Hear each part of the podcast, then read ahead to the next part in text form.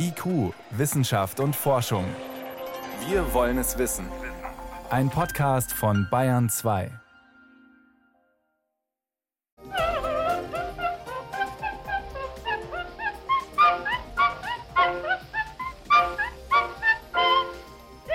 Florence Foster Jenkins, die Königin der Dissonanzen, die Diva der falschen Töne.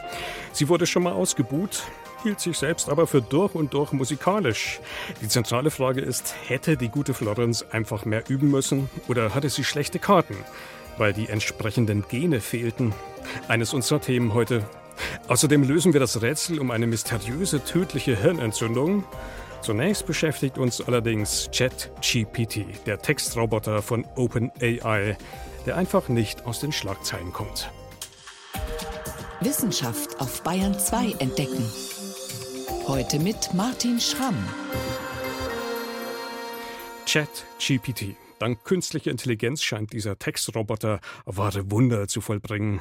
Er liefert Antworten auf alle erdenklichen Fragen, liegt aber inhaltlich oft daneben, macht Fehler und kann meistens keine vernünftigen Quellen angeben. Vor allem Schulen und Universitäten fragen sich bereits, wie sie auf diesen Chatbot reagieren sollen. Und jetzt kommen auch noch die Datenschützer um die Ecke. Die italienische Datenschutzbehörde ließ am Freitag ChatGPT vorerst sperren. Deutsche und kanadische Datenschützer prüfen den Fall bereits. Hat dieser Chatbot also tatsächlich ein Datenschutzproblem?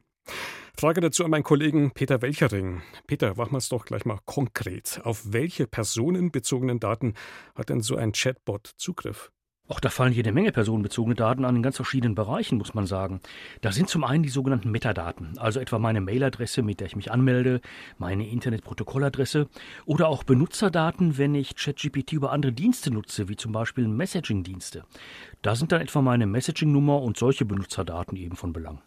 Also sprich, da fallen schon jede Menge Daten an, bevor ich auch nur ein Textchen, ein Wörtchen mit diesem Chat-Robot austausche. Da fallen jede Menge Daten an und wenn ich dann anfange mit dem Chat Bot auch noch zu reden, dann kommen noch welche dazu. Deshalb geben ja zum Beispiel Investmentbanken ihren Mitarbeitenden vor, dass sie Finanzdaten bitte möglichst nicht an ChatGPT weitergeben um äh, beispielsweise dann Vorstandsvorlagen mittels ChatGPT zu erstellen. Ein anderes Beispiel, zurzeit etwa, da grassieren ja Erkältungskrankheiten. Und da fragen Menschen auch ChatGPT um Rat, wie sie ihre Erkältungssymptome am besten behandeln und geben zum Beispiel auch ein, welche Medikamente sie ständig einnehmen. Also Fragen nach seltenen Krankheiten, Fragen zur Medikamentenabhängigkeit oder Drogenabhängigkeit, die sind da sogar noch viel gefährlicher, was eben genau diese persönlichen Daten angeht. Hm, also ziemlich persönlich, eigentlich intime Daten.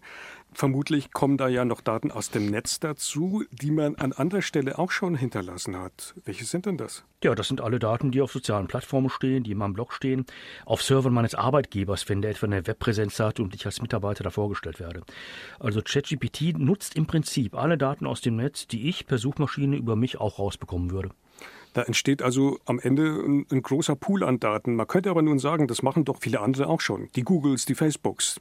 Die machen das auch schon, aber die verdichten und aggregieren diese Daten nicht so, wie ein intelligenter Chatbot das macht. Das heißt, der kann beispielsweise per Mustererkennung ein Verhaltensmuster herausbekommen. Das können diese Robots oder Crawler, die dafür Google unterwegs sind, eben nicht. Jetzt ist natürlich die Frage, wer könnte denn an diese Daten eigentlich ran und welcher Schaden könnte da entstehen? Also ran könnte jeder, der auf die verschiedenen Datenbasen von OpenAI, das ist ja das Unternehmen, das hinter ChatGPT steht, Zugriff hat. Der kann mit meinen Daten noch was anstellen. Das kann zum Beispiel dann ein Erpressungsversuch sein. Sowas hatten wir in der Vergangenheit ja schon mal, dass ein Politiker mit seinen Gesundheitsdaten, die auf einem Server gespeichert waren, erpresst worden.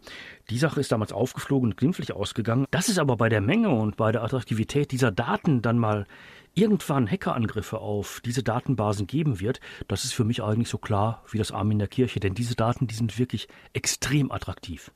Attraktiv jetzt nicht nur für Hacker, sondern natürlich auch für OpenAI selbst. Was macht denn nun eigentlich ChatGPT genau mit diesen Daten, die man zum Beispiel selbst eingibt? Entsteht da am Ende jetzt tatsächlich so eine Art Nutzerprofil? Bei den Trainingsdaten, da lernt so ein neuronales Netz wie ChatGPT eben, was es an Antworten geben kann. Ich habe zum Beispiel ChatGPT gefragt, was es über Peter Welchring weiß. Und die Antwort darauf war, Peter Welchring, der beschäftigt sich mit IT-Sicherheitsfragen und betreibt eine Sicherheitsberatung. Daraufhin habe ich dann ChatGPT gesagt, nee, das stimmt ja nicht. ChatGPT hat sich brav entschuldigt, dass diese Information mit der Sicherheitsberatung falsch war. Und bei künftigen Fragen hat er dann diese falsche Information auch nicht mehr verwendet. Das heißt, der hat gelernt, dass Peter Welchring eben keine Sicherheitsberatung betreibt. Das ist also in der Lernphase, das ist mit den Trainingsdaten mit eingeflossen. Und diese Korrekturen, die werden natürlich letztlich dann auch von Menschen überwacht, weil diese Korrekturen eben immer wieder angeglichen werden müssen an das, was an Wissensbasen da ist. Und es muss aufgepasst werden, dass beispielsweise keine rassistischen Tendenzen oder ähnliche Dinge mit reinkommen. Das heißt aber, sogenannte Analysten haben Zugriff auf diese Daten. Es wird überwacht. Allerdings muss man ja sagen, genau auf diesen Umstand weist OpenAI auch selbst hin. Wenn ich mich einlogge ins System, kommt genau dieser Hinweis und auch der Aufruf, möglichst keine sensiblen Daten einzugeben. Da könnte man doch sagen, okay, alles im Sinne des Datenschutzes. Also zumindest ist es tatsächlich transparent, aber ob das dann schon im Sinne des Datenschutzes ist, das ist die große Frage, denn da fehlen ja viele Details. Wie werden meine Daten gespeichert und verarbeitet? Das bleibt alles unklar. Außerdem klicken natürlich auch, muss man sehen, viele Menschen solche Warnhinweise einfach weg und manche verstehen auch so richtig nicht, was mit so einem Warnhinweis wirklich gemeint ist. Was sagt denn nun eigentlich OpenAI selbst zu diesen offenen Fragen und zu dieser Kritik? Also zumindest den Medien gegenüber nichts. Die Fragen der Datenschützer aber, die wollen sie beantworten. Und dafür haben sie jetzt auch 20 Tage Zeit. Und wir wissen inzwischen, dass die in verschiedenen Cloud-Systemen gespeichert werden, diese Daten. Also müssen wir jetzt darauf warten, dass OpenAI antwortet, was denn in den Cloud-Systemen mit diesen Daten passiert. Könnte denn nun auch in Deutschland eine Sperre kommen? Deutsche Datenschützer prüfen das Ganze? Ja, zuständig für eine solche Sperrung sind die Datenschutzbehörden der Länder. Die arbeiten mit dem Bundesdatenschutzbeauftragten eng zusammen. Da muss man mal abwarten, wie die sich entscheiden. Das hängt natürlich dann auch davon ab, was die eben für Informationen von ihren italienischen Kollegen bekommen. Und je nachdem, welche Informationen die dann haben, da kann es durchaus auch dahin gehen, dass die Datenschützer sich in Deutschland überlegen, wir müssen da beispielsweise bestimmte Restriktionen treffen. Was würden denn aber solche nationalen Verbote überhaupt bringen? Müsste man so ein Problem nicht international lösen? Ja, müsste man unbedingt, denn nationale Sperren, die können leicht umgangen werden. Tatsächlich brauchen wir hier internationale Lösungen, aber die EU, die arbeitet ja auch an so einem Regelwerk zur KI. Da wären auch solche Regularien mit drin.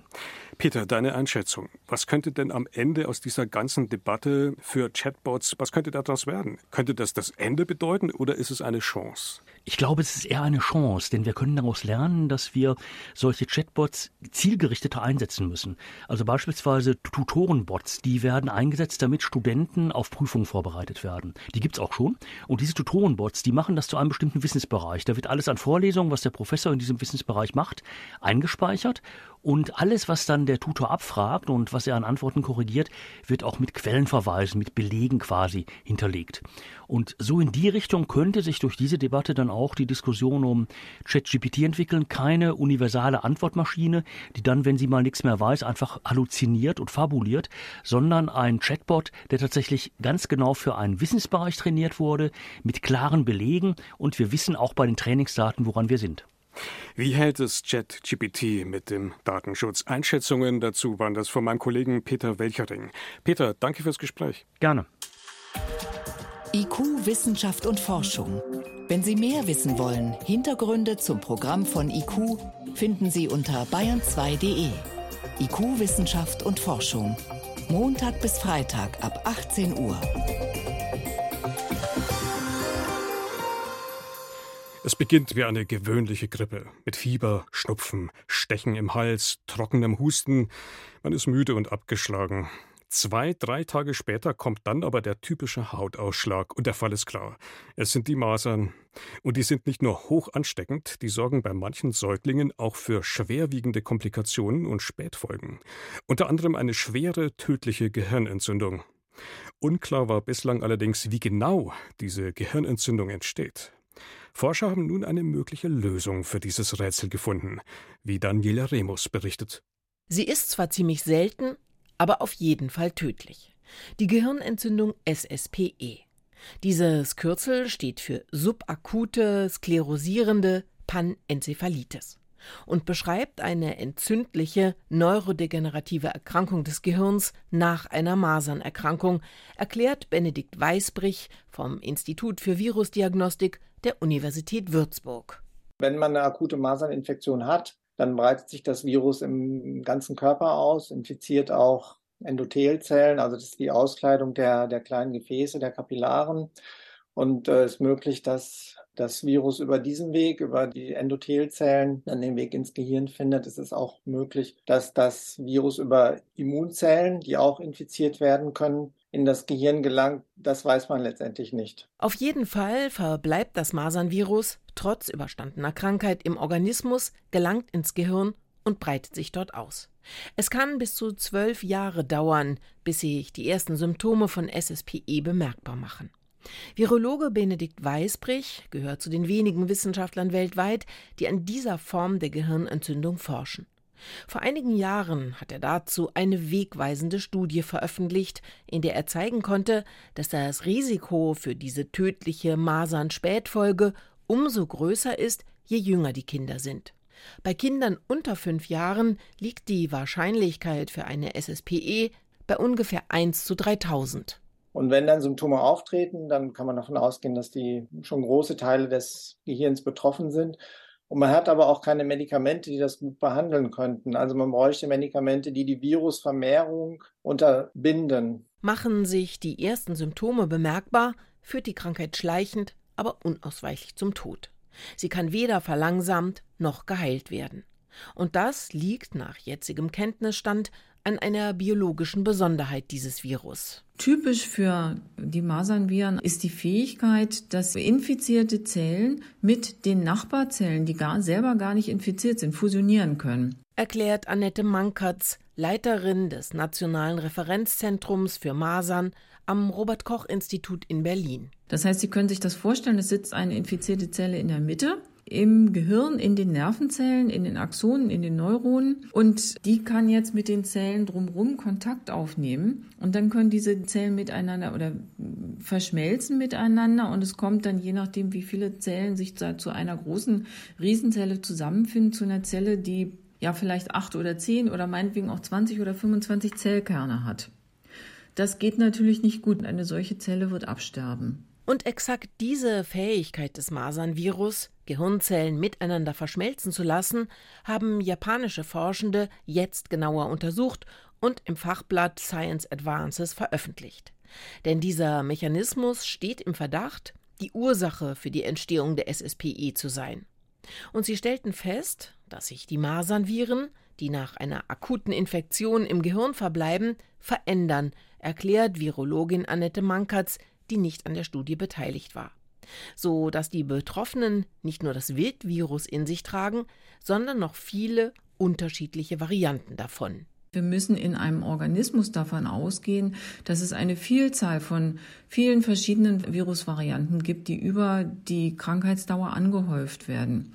Und die Publikation aus Japan hat gezeigt, dass wenn ich verschiedene Varianten miteinander kombiniere, dass dann letztendlich nicht vorauszusagen ist, ob vielleicht die Fusionsaktivität gesteigert wird oder möglicherweise auch sinkt. Das bedeutet, die Veränderungen des Masernvirus, die im Gehirn aufeinandertreffen, verändern auch das Protein, das die Fusions- oder Verschmelzungstätigkeit beeinflusst, das sogenannte F-Protein.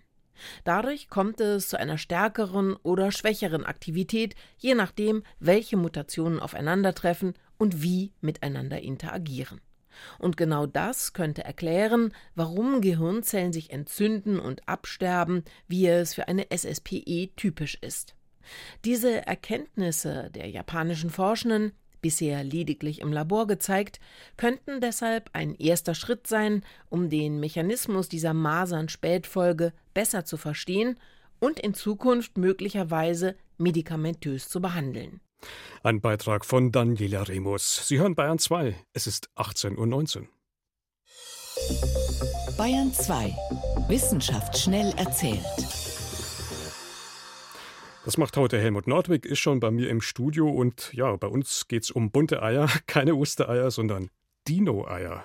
Ja, und zwar solche vom Troodon. Der hat seine Eier gemeinschaftlich in großen Nestern ausgebrütet.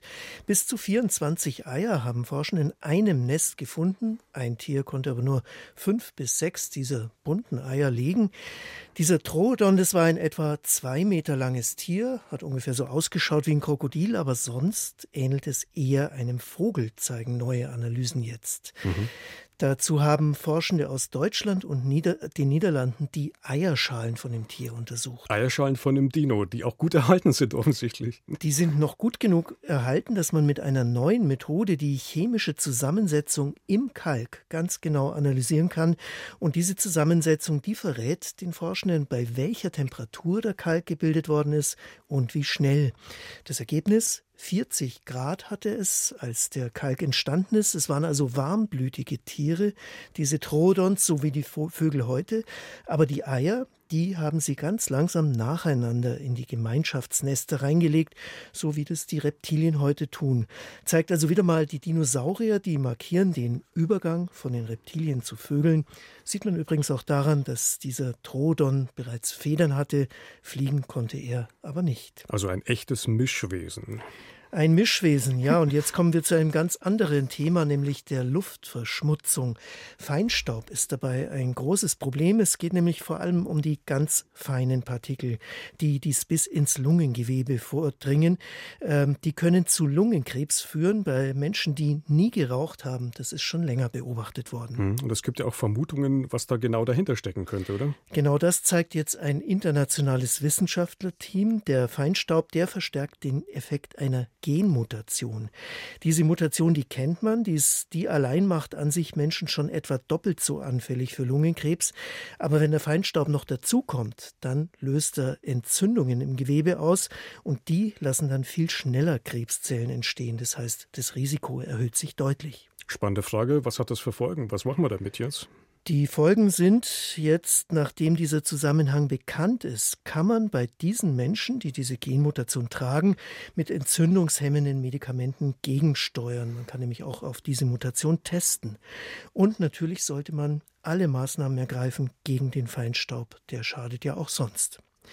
Zum Schluss kommen wir zu einem legendären Schiff aus dem 17. Jahrhundert, die Vasa. Das war ein Kriegsschiff, der, dem ein eigenes Museum in Stockholm gewidmet ist dort, also nicht im Museum, sondern davor ist es 1628 bei seiner Jungfernfahrt gesunken, ist nur zwei Kilometer weit gekommen. Ist nicht wirklich viel. Ja, und jetzt hat sich bestätigt, was Wissenschaftler schon länger vermuten, worüber sie schon länger spekuliert haben. Mindestens einer der 30 Menschen, die damals ums Leben gekommen sind, war eine Frau. Was da wahrscheinlich erstaunlich ist, weil eigentlich ist das eine Männerdomäne, oder so ein Segelschiff? Richtig, genau. Man hat aber schon länger einen Beckenknochen gefunden, äh, der so aussah wie ein Frauenknochen. Jetzt ist es US-Forensik-Spezialisten gelungen, die DNA daraus zu isolieren. Ist nicht ganz trivial, weil das Schiff schon genau 333 Jahre auf dem Meeresgrund gelegen war. Mhm. Und da hat sich gezeigt, diese Person, die hatte kein Y-Chromosom. Also, also eine Frau. Ja, die Frauen haben eben XX, Männer haben ja XY. Und die Gene, die sollen bald noch mehr erzählen. Wie hat sie ausgesehen? Welche Haar- und Augenfarbe? Woher stammte sie? Und so hoffen die Forschenden dann auch herauszufinden, wer war eigentlich diese Frau? Vielleicht die Ehefrau von einem Besatzungsmitglied, das ausnahmsweise mitfahren durfte? Bis jetzt ist das rätselhaft. Mhm, könnte ein richtiger Roman werden. Am Ende war es nämlich der, die Bossin an Bord, sozusagen die Kapitänin. Die Kapitänin, könnte auch sein. Vielen Dank. Helmut Nordweg war das mit den Wissenschaftsmeldungen hier auf Bayern 2.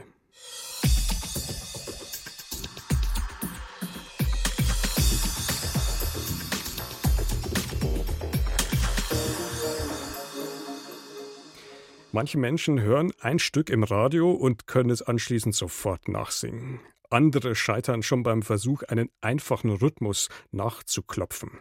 Wieder andere treffen weder Ton noch Rhythmus, egal wie viel sie sich ins Zeug legen. Zum Beispiel Florence Foster Jenkins. Wir konnten sie zum Einstieg in die Sendung ja hören. Die Bandbreite in Sachen Musikalität ist also enorm. Doch was genau ist nun ausschlaggebend, ob wir musikalisch sind oder nicht? Ist es einfach Schicksal? Wird uns die Musikalität also in die Wiege gelegt oder eben nicht? Oder ist es eine Frage der Übung, ob wir gefördert werden oder nicht? Oder ist es am Ende einfach alles zusammen? Vor allem Studien mit Zwillingen können hier inzwischen interessante Antworten liefern, wie Simon Schommerker berichtet.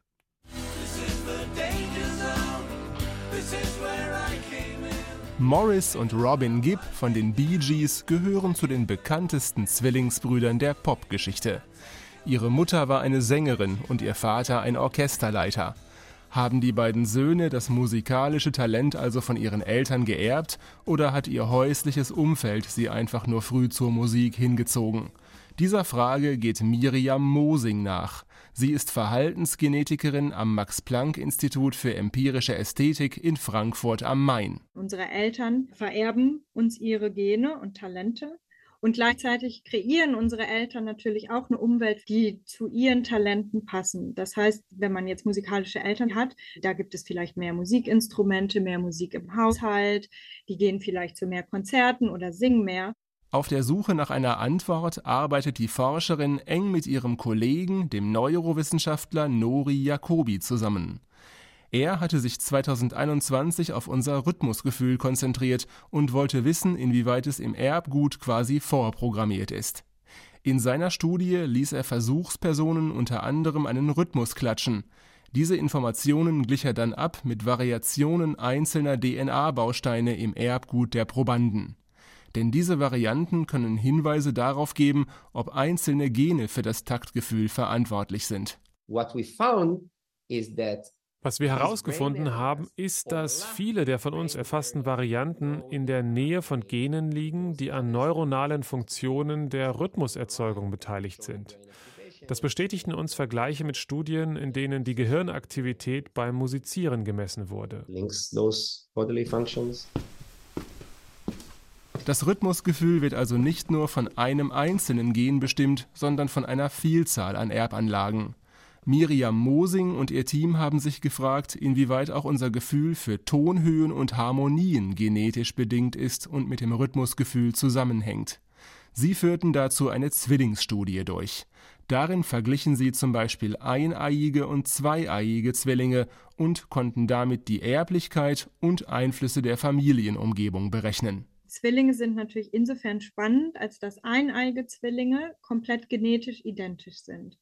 Und auch zweieige Zwillinge teilen 50 Prozent ihrer Gene. Aber ähm, Zwillinge generell, wenn sie im gleichen Haushalt aufwachsen, teilen natürlich auch ihre Kindheitsumgebung miteinander. Die rund 2800 untersuchten Zwillingspaare stellten ihre DNA zur Verfügung. Daraus wurde für jedes Paar ein sogenannter Polygenic Score ermittelt, eine genetische Maßzahl fürs Rhythmusgefühl, basierend auf den Erkenntnissen der vorangegangenen Studie. Dann können wir mit anderen Leuten vergleichen und sagen, ah ja, diese Person hat zum Beispiel mehr musikalisches Rhythmusgefühl. Schließlich gab es für die Zwillingspaare noch einen Praxistest und einen Fragebogen. Einmal haben wir tatsächlich die Zwillinge gefragt, ob sie Tonhöhlen, Melodien und Rhythmen unterscheiden konnten. Und dann haben wir auch die Leute mit ihrem Finger rhythmisch klopfen lassen. Und dann haben wir sie aber auch gefragt, wie viele Stunden sie mit Musik verbringen, ob sie ein Instrument spielen, wie häufig sie spielen, wann sie angefangen haben zu spielen und ob sie wieder aufgehört haben, ob sie viel Musik hören und ob sie tanzen. Die Zwillingspaare mit einem höheren Polygenic Score schnitten in allen Tests besser ab. Das bedeutet, genetische Varianten, die fürs Rhythmusgefühl sorgen, bestimmen etwa auch Melodie und Harmonieempfinden mit. Hinzu kommt, in der Regel haben die Personen mit besseren Testergebnissen früher angefangen zu singen oder zu spielen. Gene und Umwelt wirken also auch in puncto Musik zusammen.